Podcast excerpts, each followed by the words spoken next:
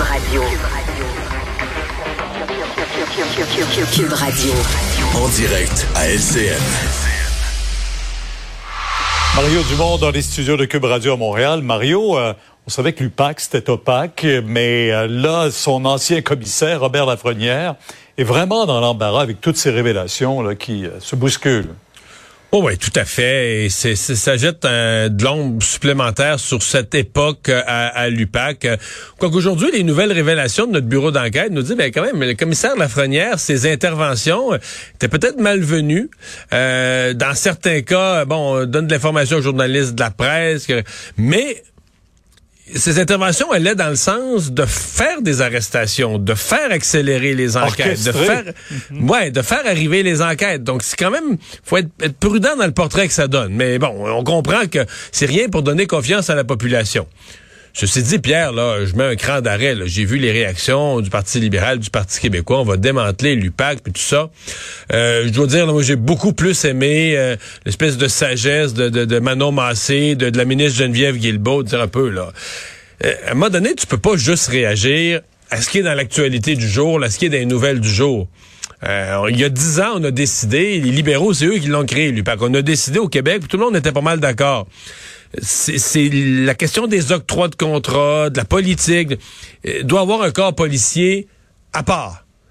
Ben là, à un moment donné, il faut que tu te décides. Tu peux pas dire, ah ben là, quand dans l'actualité, il y a des histoires de corruption, on crée l'UPAC. Quand dans l'actualité, il y a des mauvaises nouvelles concernant l'ancienne administration de l'UPAC, on défait l'UPAC. Puis dans huit ans, s'il y a une autre fois, on va reparler de corruption, ben là, on refera l'UPAC. Tu sais, faut que tu peux pas juste réagir à l'actualité comme société. C'est des décisions que tu prends pour du long terme.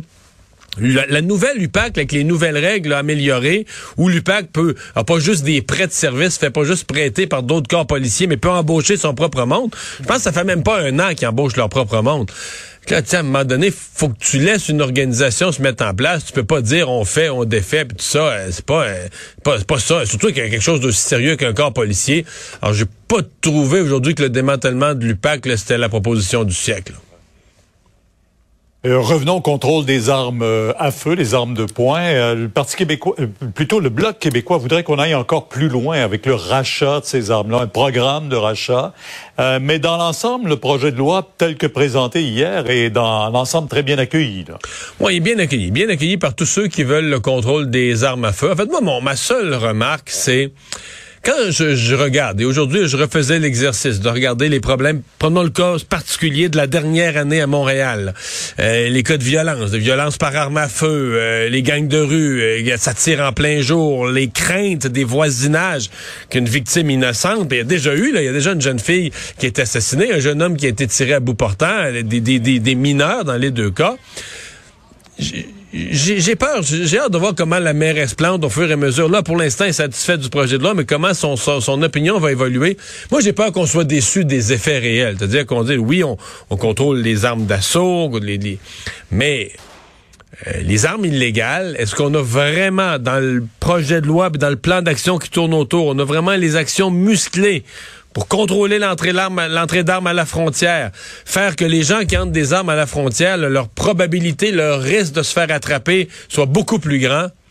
Moi, je suis pas certain. J'ai peur qu'on soit déçu des résultats en termes de violence dans les rues par arme à feu dans une ville comme Montréal.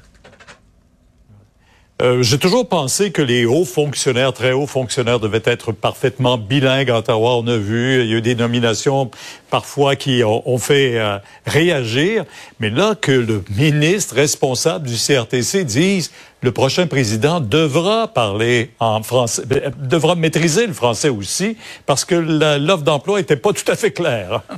Ouais, et c'est quand même gros. Là, le ministre Pablo Rodriguez, aujourd'hui, en a fait été très émotif. Il en a fait une question personnelle, euh, je peux vous le dire. Il va être bilingue. Ah. Mais il reste qu'à un moment donné, on a écrit, comme on dit, la description de tâche. Et euh, ben c'était pas une condition. Et on commence avec la nomination de la gouverneure générale. Quand on pense qu'au Canada, on a donné, on a nommé une gouverneure générale qui était pas bilingue, euh, on se dit ok, ça va, ça va, ça va arrêter où Jusqu'où on pourrait aller? Dans le cas du CRTC, c'est ultra sensible. Parce que là, tu une personne qui va prendre des décisions en matière de diffusion, de médias, de contenu sur Internet maintenant. Et donc, par exemple, pour la culture, c'est de l'ultra sensible. Alors, de penser qu'on ne mette pas ça comme une condition de base, cette personne-là doit être bien bilingue pour comprendre, en français comme en anglais, les radios, les télés, le contenu sur Internet, comprendre ce qui se passe. C'était inquiétant. Bon, disons que pour l'instant, de façon ad hoc, le ministre Pablo Rodriguez nous aura rassurés. Ouais, qu'ils doivent le faire, c'était quand même euh, nécessaire là, dans le contexte, on comprend. Mario, 10 heures demain sur LCN, on vous écoute. Au revoir. Au revoir. Alors Vincent, euh, dans les, les, les, nouvelles du jour, euh, il est sorti, pas comme une annonce officielle, mais dans les propos de François Legault, euh, l'idée que le chèque de 500 dollars pour contrer l'inflation qu'on a reçu, c'est peut-être pas le dernier. Non, pour avoir un autre chèque? qu'on a reçu. oui, mais ça, j'aime pas offenser moi. je l'ai pas. Tu peux je l'ai pas là-dedans parce que bon, j'ai été oublié. T'as été oublié. J'ai été oublié. T'as pas appelé non plus pour pour demander pourquoi. Bon, on comprend. ça touchait bon, ça, ça, ça touchait les gens qui gagnaient moins de 100 000 dollars par année. Et euh, François Legault pourrait en envoyer un deuxième chèque pour lutter contre l'inflation et c'est euh, seulement s'il est réélu. Il a lancé ça à la chef libérale aujourd'hui euh, dans les, euh, les débats. D'ici la fin de l'année 2022, on va envoyer un nouveau chèque, évidemment si on est élu. et là, bon, on critique le, Parti libéral qui veut proposer une baisse de taxes de vente. Moi, je veux donner, là, je veux laisser les Québécois choisir. on sait que certains experts disent là, juste donner des chèques au monde en, en crise de l'inflation. Est-ce que c'est ça le bon moyen? Hmm. Ou est-ce que tu de l'inflation en remettant d'autres cash dans le système. Ouais. Est-ce que ça fait électoraliste euh, de dire ben je vous donne tout 500 dollars, euh, on verra le montant, là, mais je vous envoie tout un chèque si vous me si vous me donnez une victoire. Mais en même temps, là, mettons que c'est ça sa politique. Mettons François Legault décide de cette façon-là que je veux, je veux compenser les gens pour l'augmentation du prix de l'essence. S'il le fait avant l'élection, c'est électoraliste. S'il le fait après l'élection, ben là, on dit fait miroiter ça pour l'élection. T'as tout à fait raison. C'est, ça va passer pour électoraliste dans tous les scénarios, mais euh, c'est sûr que ça fait... Je veux dire, tu laisses un chèque. Ce qui serait pas électoraliste, Mario, c'est de pas le dire, d'être élu, puis d'après ça... Surprise! Surprise, un chèque. Mon oncle François, il voulait pas le dire. J'avais gardé une petite surprise.